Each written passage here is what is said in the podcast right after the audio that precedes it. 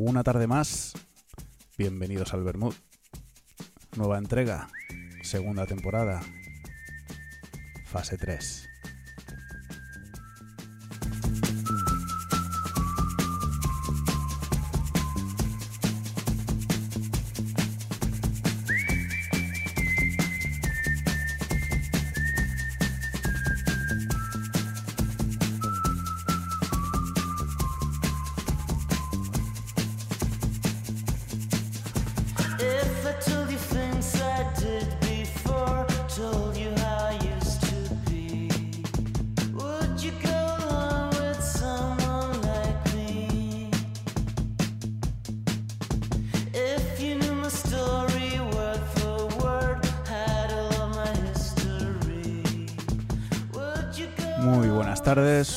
Una más de Bermud y una menos para que llegue esta denominada nueva normalidad.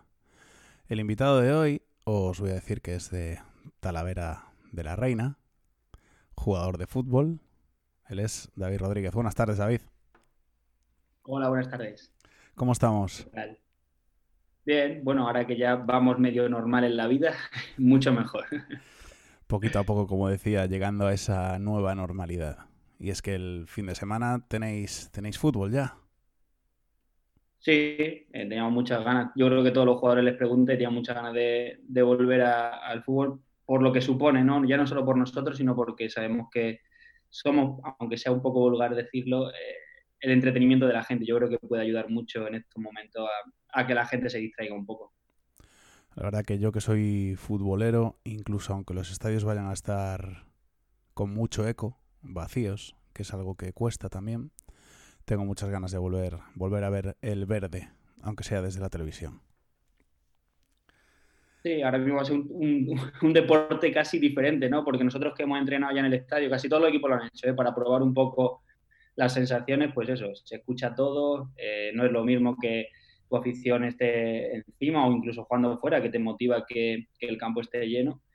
Va a ser muy diferente y sobre todo que venimos de tres meses parados. Pero bueno, eh, yo creo que, como se dice muchas veces, la ilusión mueve montañas, pues vamos a, intentar que así sea y que, salga lo mejor posible, no solo eh, como un, equipo, sino que todo el fútbol eh, avance y, sobre todo lo que te digo, ¿no? que, anime un poco a, la gente y que es verdad que esta situación ha, ha hecho que, que la gente esté más decaída.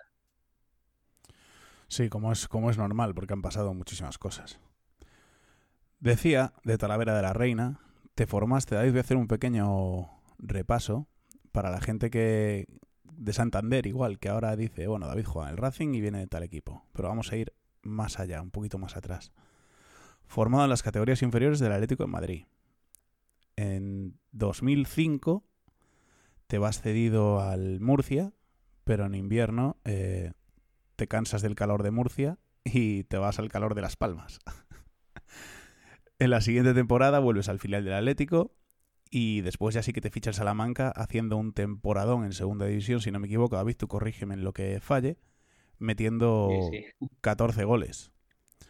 Que eso es lo que te vale para que venga un gigante entre los pequeños, un gigante como era la Almería, que te cede al Celta, mi querido Celta, que más tarde, más tarde te, te consigue en, en propiedad. En el Celta, por cierto, es que soy muy... No soy, no soy Maldini, tengo apuntes, pero, pero me gustan los, los detalles. En el Celta bates tu récord de goleador, metiendo 17 goles en, en una temporada, y aparte logras el ascenso en la 2011-2012, si no me equivoco.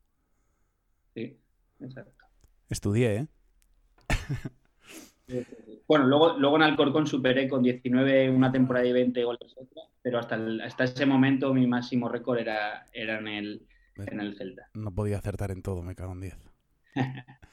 2012-2013 te vas cedido al Sporting de Gijón, vuelves al Celta, pero en invierno rescindes contrato con el Celta para marcharte a las Islas Británicas, al Brighton, ¿verdad? Brighton, sí. Al Estaba Brighton, en Championship. En la Championship inglesa. ¿Cómo fue la experiencia de...? eh, porque es un cambio brutal. De vivir en, en Vigo, luego en Gijón, luego en Vigo y marcharte a Inglaterra. ¿Qué tal fue la adaptación? Bueno, eh, ahora que ya tengo 34 años, eh, lo he pensado mucho, lo lo he meditado mucho y te digo, muchas veces he estado loco porque desde los 12 años que salí de casa he estado dando vueltas por ahí en muchas ciudades, muchos sitios diferentes, pero es verdad que nunca me había atrevido a dar el paso ese a, salir fuera de España.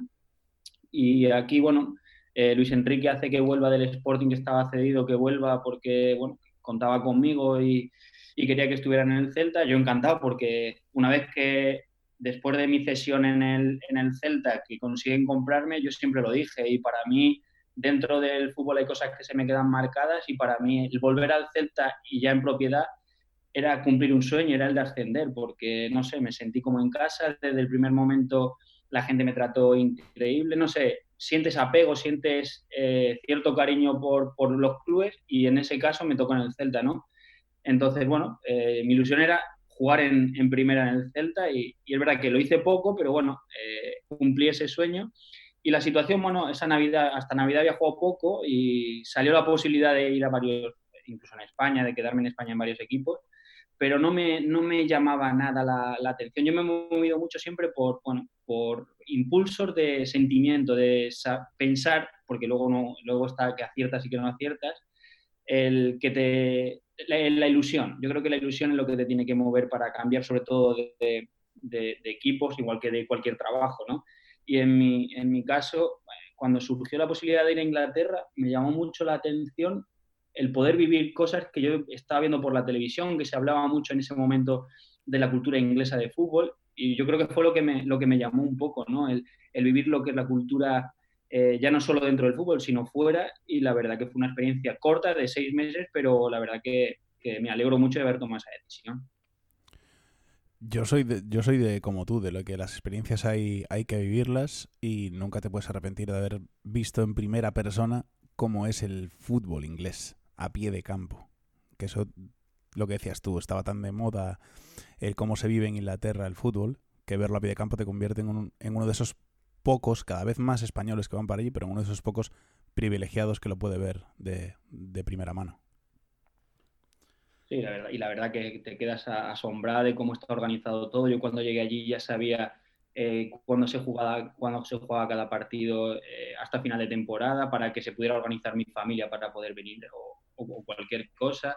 Eh, recuerdo dos veces que se jugaba martes y, y televisado por, por eh, Sky Sport, que es allí el que televisaba en ese año el fútbol, y se paró el, el partido 45 minutos, o sea, se retrasó 45 minutos porque había habido un accidente y no podía llegar la gente del estadio. Entonces, hasta que no entrara el último, no se podía empezar el partido. Aquí en España es inviable que encima un partido televisado se haga. Entonces, bueno, hay una anécdota, una, a lo mejor una chorrada, pero para mí me marcó mucho en, en el respeto que se le tiene a, la afición y viceversa. El respeto que se le tiene al jugador es, es grandioso. Date cuenta que durante la semana no hay público, no hay prensa, no hay nada. Eh, ellos piensan que tienes que estar concentrado en entrenar, en prepararte lo mejor posible y el fin de semana, eso sí, eh, bueno, pues eh, dan todo por su equipo y como yo siempre digo y lo echo mucho de menos en España, aunque sí que es verdad que se va haciendo cada vez más que el que es de una ciudad es del equipo de la ciudad y eso en Inglaterra es al 100%. Y aquí en España, bueno, eh, yo creo que estamos cambiando la mentalidad y poco a poco se va, se va cumpliendo eso también. Se tiene que eliminar eso de, de los segundos equipos. No, yo soy del Celta y... No, no, del Celta. Y como mucho del Coruso. Exacto, la verdad que, la verdad que sí. Decías, experiencia de seis meses en Inglaterra, vuelves y te, te repesca el Alcorcón, donde alcanzas la mágica cifra de los 100 goles en la, en la categoría de plata.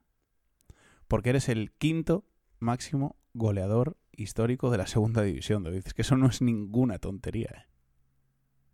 Sí, el tercero en activo después de Rubén Castro La verdad que intento no sesionarme mucho, siempre he intentado no tal, pero joder, llega un momento, una edad en la que empiezas a valorar muchas cosas y, la verdad que eso te hace ver que has tenido una carrera, que lo que te decía antes, que eh, la ilusión al final te hace, yo cuando salí con 12 años de mi casa jamás pensé que, que podía llegar a, cumplir estas cosas, que podía llegar a conocer a jugadores que he conocido, jugar contra ellos en el mismo equipo. Y la verdad que eso, bueno, pues es con lo que uno se, se va a quedar, que, que, al final es lo importante, que la gente nos ve como que somos jugadores, que estamos en un, en un escenario que todo el mundo estamos expuestos a todo el mundo, pero que somos personas y que en verdad sentimos igual que, que todos y este tipo de cosas pues te hace bueno, sentirte orgulloso de, de tu trabajo. Y decía, anotas los 100 goles y en ese momento, porque yo estoy seguro de que tú ahí sí que sabes que estás metiendo tu gol número 100, ¿qué, qué piensa un jugador cuando anota la friolera de 100 goles en esa categoría? Pues la verdad, eh, antes de, aparte justo había marcado la semana anterior el, el 99 y esa semana estaba nervioso, no sé por qué, porque realmente antes de los partidos no suelo ponerme muy nervioso. Tengo mi tradición de estar tranquilo, que no me moleste nadie el día del partido, que estar un poco a mi bola y tal. Y reconozco que esa semana estaba nervioso y no sé por qué, porque al final, cuando metí el gol 100, sí, lo celebré, me llevé el balón para casa de recuerdo, la camiseta, las botas las tengo guardadas porque me gusta siempre guardar cosas un poco significativas. Pero acabó el partido, me senté en el autobús que volvíamos de Soria y dije yo, pues habrá que ir a por el 101 y, y, y, adelante. O sea que al final sí, es una, es una, una cifra, pero al final cuando lo cumples, esto no se queda aquí, tienes que seguir, ¿no? Un poco me quedo con la semana previa, ¿no? La semana previa sí que estaba nervioso, no, no me preguntes por qué, pero estaba, estaba un poco nervioso. Hay unas burbujitas ahí que saben que, que algo viene, que algo viene, se está cociendo algo. Esos son los... Pero son los nervios Joder, porque parece mentira. Eh, seguramente hayas escuchado mil veces el... ¿Cómo se va a poner nervioso si lleva toda la vida haciendo lo mismo? Claro que os ponéis nerviosos. Claro que tenéis ese gusanillo por el estómago que os dice, joder, que hay partido, que puedo hacer esto, que no, a ver si salgo bien, si salgo mal. Muchas veces pensamos que sois máquinas, que salís, jugáis al fútbol y tenéis que hacerlo bien por obligación, y hay que caer un poquito de, de la burra y saber que no todos los días son fiesta.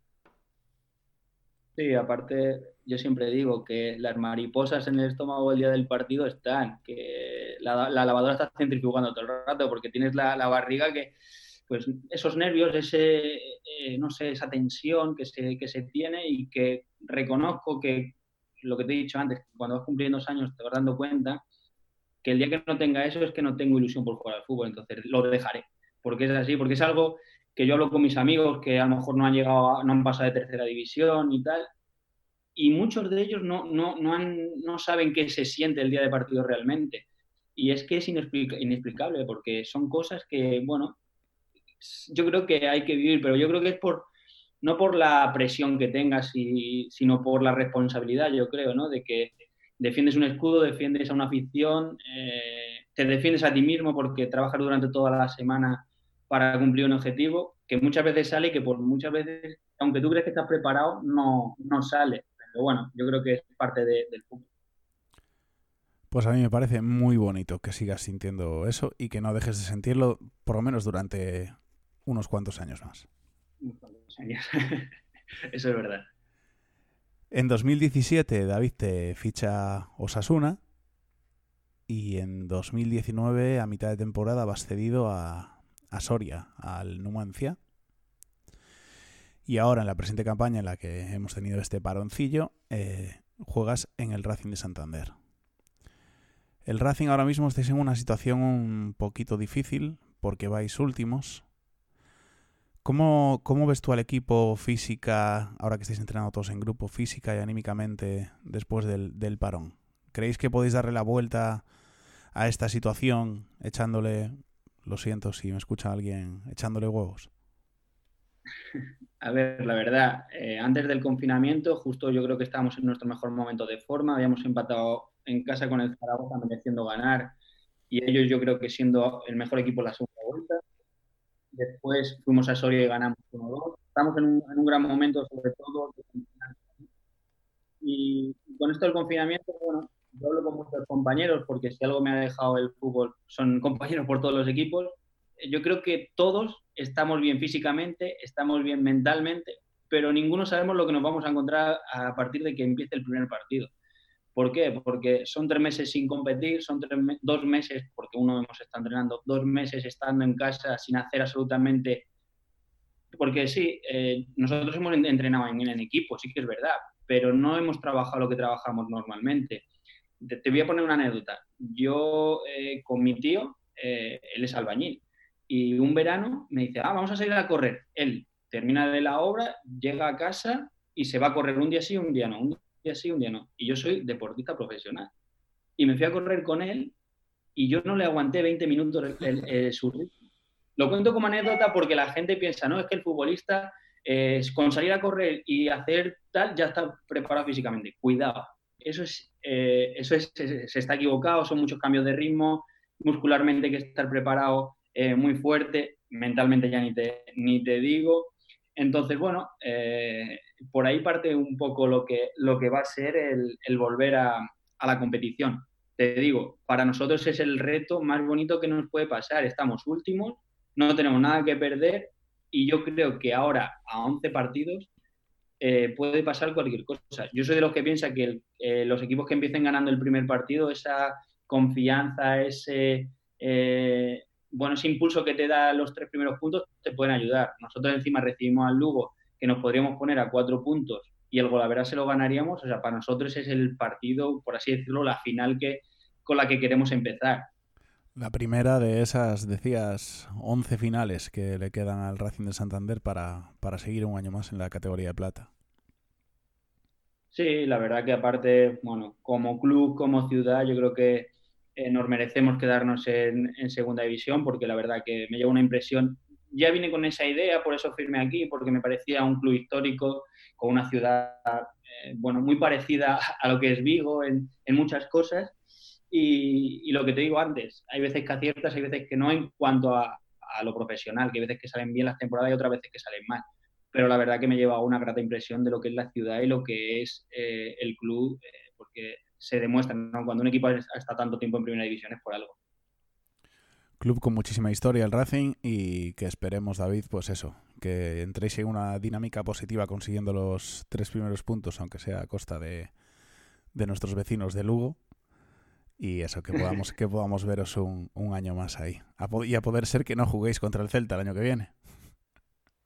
No, yo creo que no. Yo, eh, si tú me dices a principio de temporada que el Celta va a estar en la situación que, que está, no me lo creo, porque para mí tiene equipo para estar entre los seis primeros. Luego pasa lo que pasa y hay situaciones que no puedes controlar y si se empieza mal, parece que ha ido a rastras todo el año, ¿no? Pero tú realmente, eh, yo que te- ya te dije que me siento celtista por el tiempo que he estado allí, por el apego que, que he creado y por, por- porque, bueno, porque al final vivo es para, para mí mi segunda casa, donde quiero vivir, o sea, eh, yo te diría, el Celta eh, es que tiene equipo, tiene que ser una gozada, tú lo piensas antes de empezar la temporada, tiene que ser una gozada ver a estos jugadores juntos, porque es que encima son amigos. Pero bueno, se tuercen las cosas y, eso yo lo creo que, que es lo que ha pasado, pero confío ciegamente en ese vestuario porque encima tengo muchos amigos y sé que para salir de esa situación lo más importante es el grupo. Yo creo que hay un buen grupo y, y van a sacar esa, esa situación. Es que hay un grupo, yo lo decía al principio de temporada, hablando con, con mis amigos un poco y tal, de yo creo que es el segundo mejor equipo que le he visto al Celta desde los eh, Maciño, Mostoboy, Carpin, etc, etc. Que hubo muy buenos equipos, pero como plantilla en general, yo era la segunda mejor plantilla que le había visto al Celta y tengo, tengo 31 años. Y verlo, ver después lo que pasaba es lo que decías tú, esas dinámicas negativas en las que entras y arrastras, arrastras. Y un poco como le pasa al Racing, que justo antes de empezar el confinamiento estaba en una dinámica muy positiva. El Celta estaba empezando Sí. a sacar resultados. Y a ver, esperemos que vuelvan así otra vez. Sí, yo creo que sí. Yo, vamos, pongo, no hay que poner la mano en el fuego nunca por nada, pero yo la verdad que estoy convencido de que van a salvar la, la temporada, porque realmente ahora lo, lo primordial es salvar la temporada bien, quedar en la mejor posición posible, pero confío en que las cosas se están haciendo muy bien y que un mal año no, no puede empañar el gran trabajo. Cuando yo llegué allí el primer año de todos, eh, venían 3.000 personas, 3.500 abalaídos. O sea, yo creo que el cambio ha sido brutal. La ilusión que se generó en pretemporada con la llegada de, del Ordení, Santimina, etcétera, yo creo que fue grandiosa porque se veía que encima era el Celta, pero con encima con gente de la casa. O sea, que yo creo que se dan todos los ingredientes para decir, "Guau, este año nos vamos a salir. pero bueno, no ha sido así. Estoy convencido de que se salvará la temporada y el año que viene será, pues lo que pensábamos que iba a ser esta temporada, pues será el año que viene.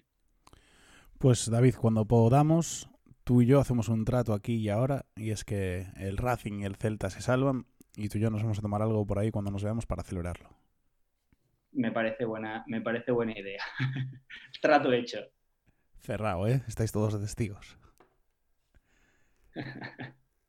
Ya sabes, David, que esta semana nos han dado la triste noticia del fallecimiento de un grande de la música, como era Pau Donés. Y es por ello que hoy el programa, en cuanto a música, va dedicado entero a él. Y te voy a con una canción preciosa de Jarabe de Palo, que se llama Bonito, que es como él veía la vida. Bonito. Bonito, todo me parece bonito. Bonita mañana, bonito lugar, bonita la cama, que bien se ve el mar. Bonito es el día que acaba de empezar, bonita la vida. Respira, respira, respira. Teléfono suena, mi pana se queja, la cosa va mal, la vida le pesa, que vivir así ya no le interesa, que seguir así no vale la pena, se perdió el amor, se acabó la fiesta, ya no anda el motor que empuja la tierra, la vida es un chiste con triste final, futuro no existe, pero yo le digo bonito, todo me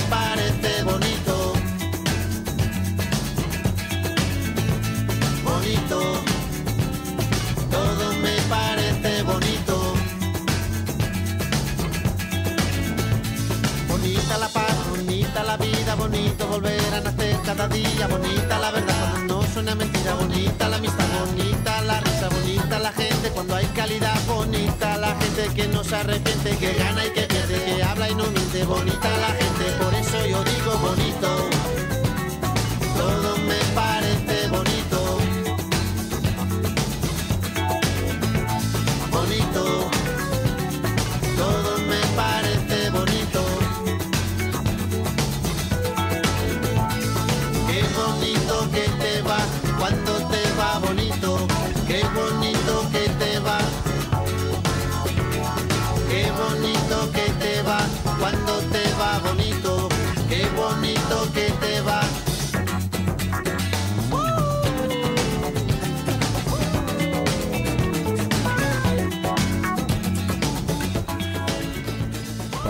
se va para siempre, pero para siempre también nos deja cosas tan bonitas como esto que acabamos de escuchar. Y ahora, David, empezamos el segundo bloque del programa, en el que aún más si cabe tú, eres el protagonista.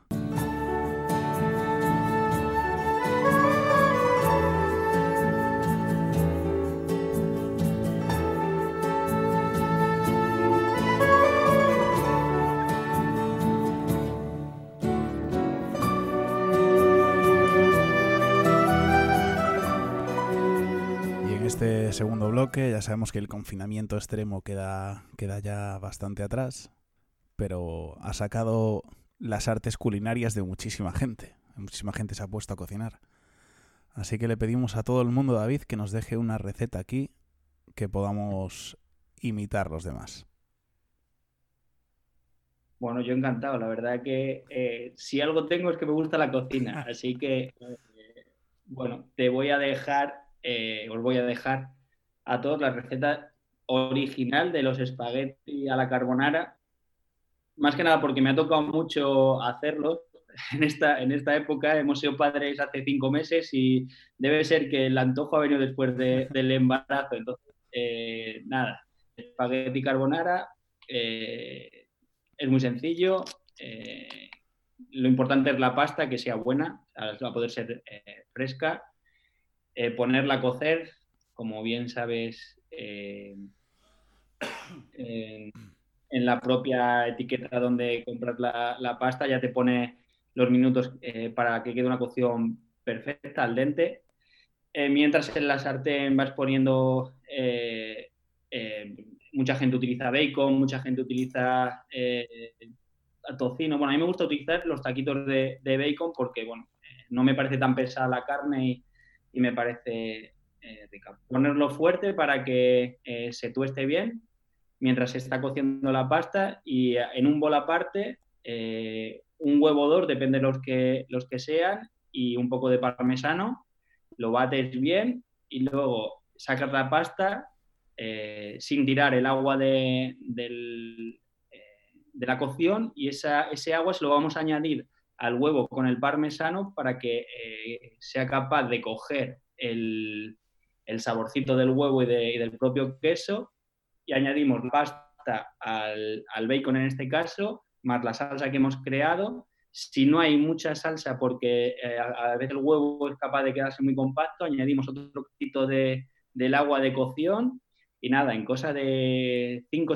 minutos, con el fuego apagado, lo vamos a tener perfecto. Qué cosa más rica.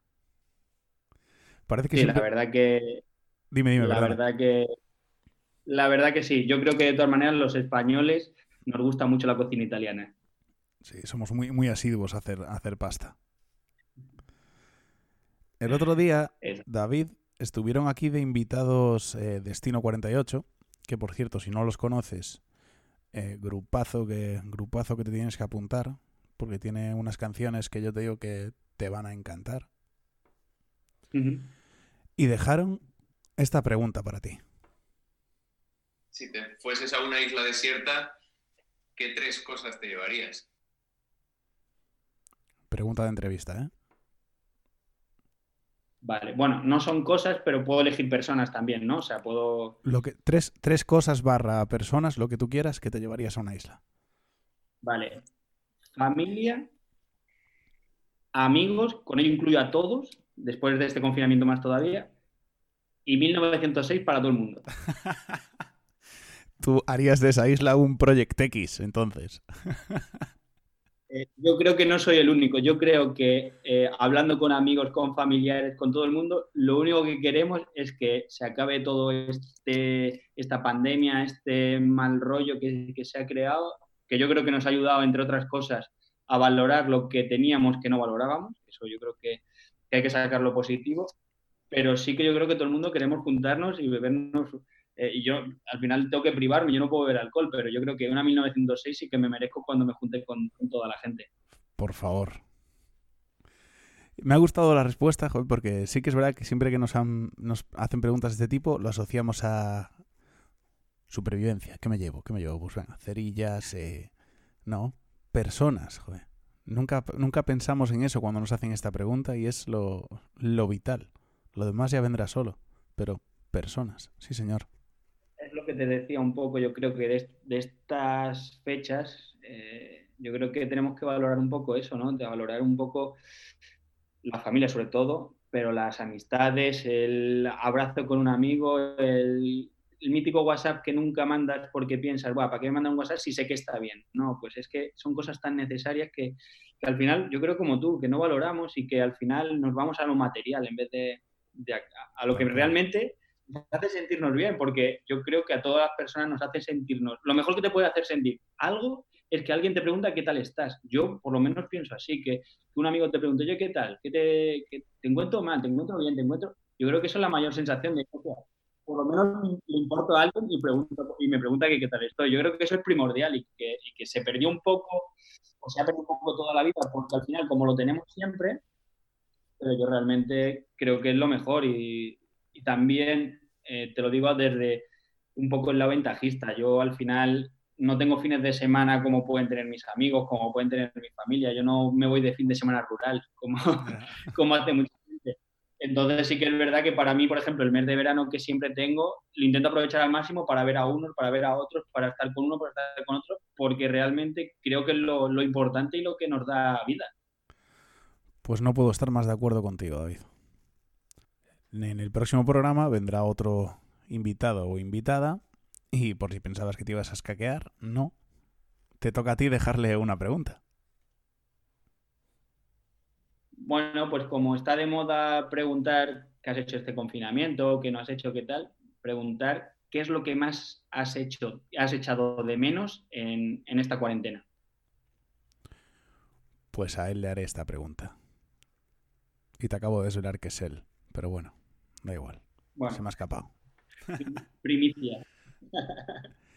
Y vamos con un juego, David, que lo estamos haciendo desde hace relativamente poco, que se llama Los 5D.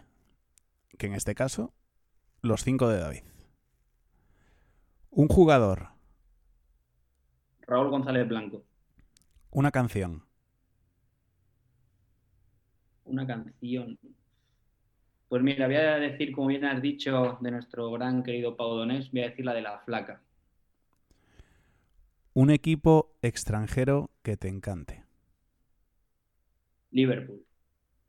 una película Break Care. y una serie de televisión. La casa de papel. Otro abrazo para Pau Donés, que no, no lo podemos evitar. ¿eh? Así es. Y para ir cerrando el programa, David, eh, todos los invitados dejan aquí una frase, bien sea una frase que les motive a ellos, eh, una frase para intentar motivar a los demás o una frase simplemente que, que te guste. Bueno, pues yo te voy a decir de una película eh, que todos conocéis, me imagino, que es En busca de la felicidad. Y es que Will Smith le dice que, que nadie nunca te diga lo que no tienes, lo que no tienes que hacer. Eh, yo creo que es, es muy importante, ¿no? Que, que nadie nos diga lo que, ni nos prive, ¿no? De hacer lo que, lo que queramos y de intentar, que muchas veces no se cumple, eh, intentar buscar nuestros sueños. Pues ahí queda la frase de David. Y David, no quiero despedirme sin antes darte las gracias por haber acudido a la cita con el Bermud y espero sinceramente que te lo hayas pasado tan bien como me lo he pasado yo.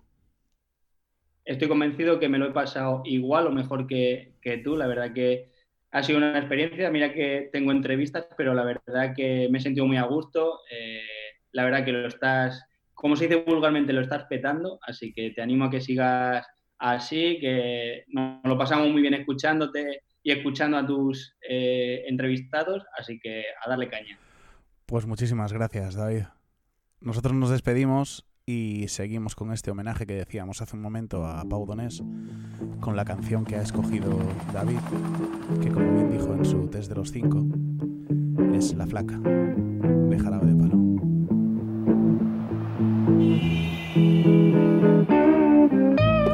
La vida conocí mujer igual a la flaca, coral negro de La Habana, tremendísima mulata, 100 libras de piel y hueso, 40 kilos de salsa y en la cara dos soles que sin palabras hablan,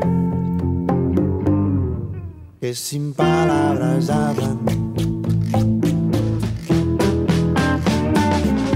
La placa duerme de día, que así el hambre engaña y cuando cae la noche baja a bailar a la tasca y bailar y bailar y tomar y tomar. Una cerveza tras otra, pero ella